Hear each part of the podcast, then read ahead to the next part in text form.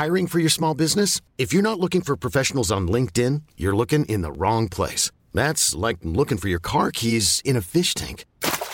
LinkedIn helps you hire professionals you can't find anywhere else, even those who aren't actively searching for a new job but might be open to the perfect role. In a given month, over 70% of LinkedIn users don't even visit other leading job sites. So start looking in the right place. With LinkedIn, you can hire professionals like a professional. Post your free job on linkedin.com slash achieve today. Eu sou Mário Persona e essas são as respostas que eu dei aos que me perguntaram sobre a Bíblia. Você perguntou no seu e-mail para quem o livro de Apocalipse foi endereçado. Bem, na verdade ele não foi. Ele é uma, uma profecia, como as profecias do Antigo Testamento.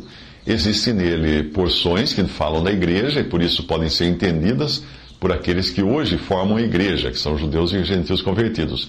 Mas existem também partes que falam dos judeus que irão se converter no futuro após o arrebatamento da igreja. Partes essas que provavelmente só serão compreendidas no todo por esses que passarem por essas coisas. É o caso, por exemplo, do número da besta, algo que não nos diz respeito na presente dispensação. Você perguntou se o Apocalipse tem instruções para diversas igrejas e conclui o capítulo, no capítulo 22 dizendo: Eu, Jesus, enviei o meu anjo para você testificar essas coisas nas igrejas, porque no capítulo 16, versículo 15, ele fala: Bem-aventurado aquele que vigia e guarda suas vestes. Bem, Apocalipse é uma profecia, portanto tem mensagens para todos. Não é como as epístolas que trazem a doutrina dos apóstolos para a igreja. Mas Apocalipse está mais para os profetas do Antigo Testamento, porque na sua maior parte ele está tratando de Israel e da sua relação com o mundo, embora também inclua bastante coisa sobre o falso testemunho à cristandade, identificada como a meretriz, a grande meretriz. O versículo 15 deve ser uma exortação dirigida aos judeus que se converterão depois do arrebatamento, normalmente chamado de remanescente. Você também perguntou por que em Mateus o que o Senhor falou para os discípulos era para Israel, em Apocalipse toda a informação que ele está dando para as igrejas não seria para a igreja. Bem, é para a igreja também, mas a igreja não vai entender tudo, porque a maioria das coisas não lhe diz respeito. Deus revelou a Abraão o que iria acontecer com Sodoma, embora Abraão não morasse em Sodoma, e nem corresse o risco de sofrer os juízos que cairiam sobre a cidade por Deus amar Abraão, quis compartilhar com ele aquelas coisas. O trecho em que Deus compartilha com Abraão o juízo que cairá sobre Sodoma começa assim: E disse o Senhor: Ocultarei eu a Abraão o que faço, visto que Abraão certamente virá a ser uma grande e poderosa nação, e nele serão benditas todas as nações da terra? Gênesis 18, 17 e 18. O fato de Deus compartilhar com Abraão teve também outro efeito, que foi Abraão interceder pelos que porventura fossem achados justos em Sodoma. Hoje, o cristão, sabendo dos juízos que cairão sobre este mundo ao ler o livro de Apocalipse, pode ter um melhor discernimento e ser levado a interceder pelos que ainda estão em trevas e aí sair levando o evangelho até eles. Você também perguntou por que Apocalipse não faz referência aos judeus, a não ser quando fala das doze tribos seladas, sendo que atualmente dez das doze tribos estão completamente misturadas com gentios. Bem, Apocalipse é também um livro de símbolos. Portanto, é preciso encontrar referências na forma de símbolos. No capítulo 12, a mulher que dá à luz um filho que se torna alvo de Satanás, por ser aquele que irá reinar, eh, e esse filho é arrebatado então ao trono de Deus, e a mulher escondida no deserto por 1260 dias ou três anos e meio, essa mulher é Israel, isto é, ela representa o verdadeiro remanescente de Israel que irá se converter após o arrebatamento da igreja e será guardado por três anos e meio.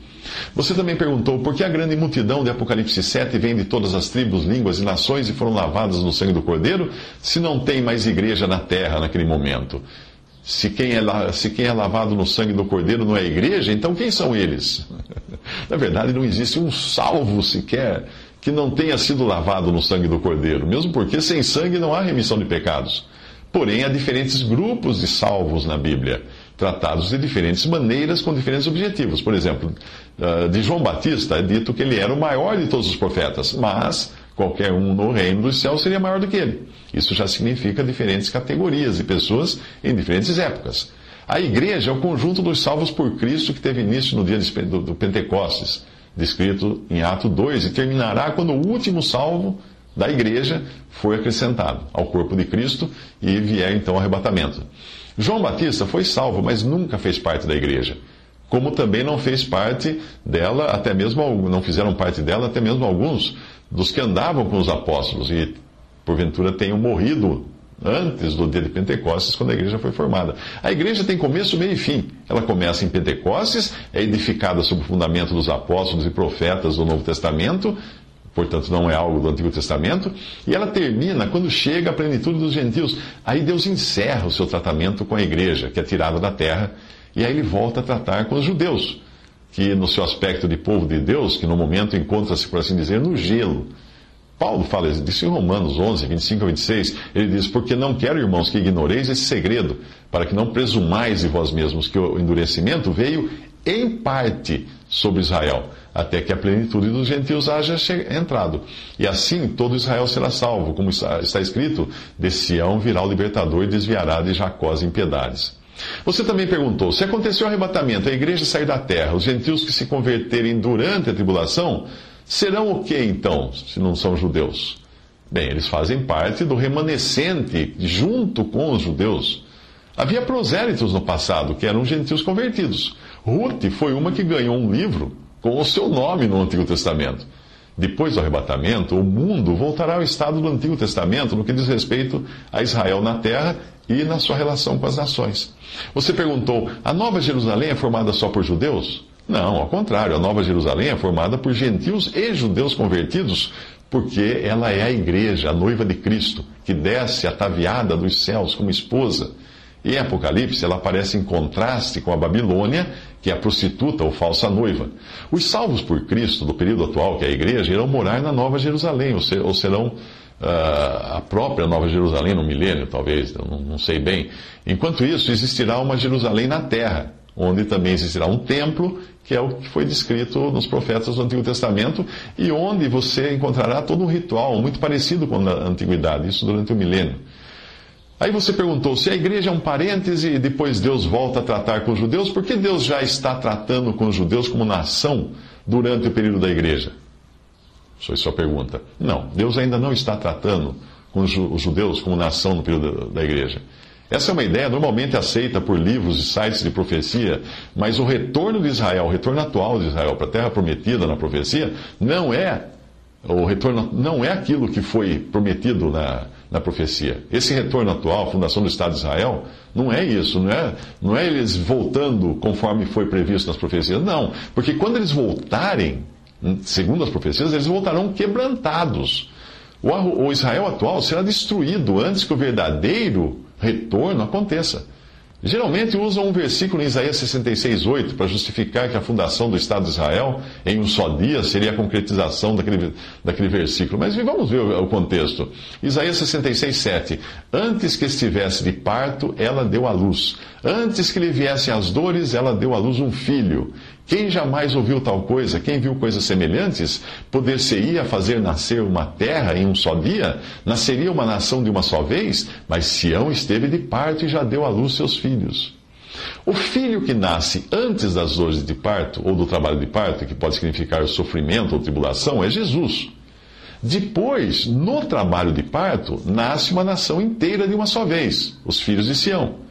Entre uma coisa e outra já se passaram dois mil anos.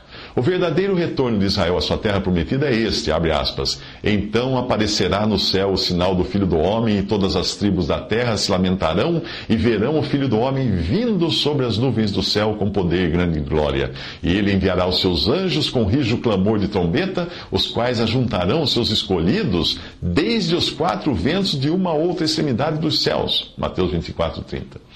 Portanto, eu não creio que o atual retorno de Israel à terra prometida em 1948 seja a realização da profecia de Isaías 66, mesmo porque os que voltaram continuam na incredulidade e na inimizade contra Deus e seu Cristo.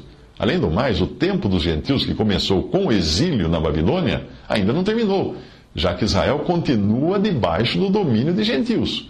Mesmo nos tempos de Jesus, quando havia um rei em Israel, esse rei estava subordinado a Roma. Portanto, não era autônomo, era o tempo ainda dos gentios. Hoje, Israel continua sem o seu rei. E só, Israel só, só consegue existir na sua terra porque está à sombra dos Estados Unidos e outras nações ocidentais que lhe dão proteção.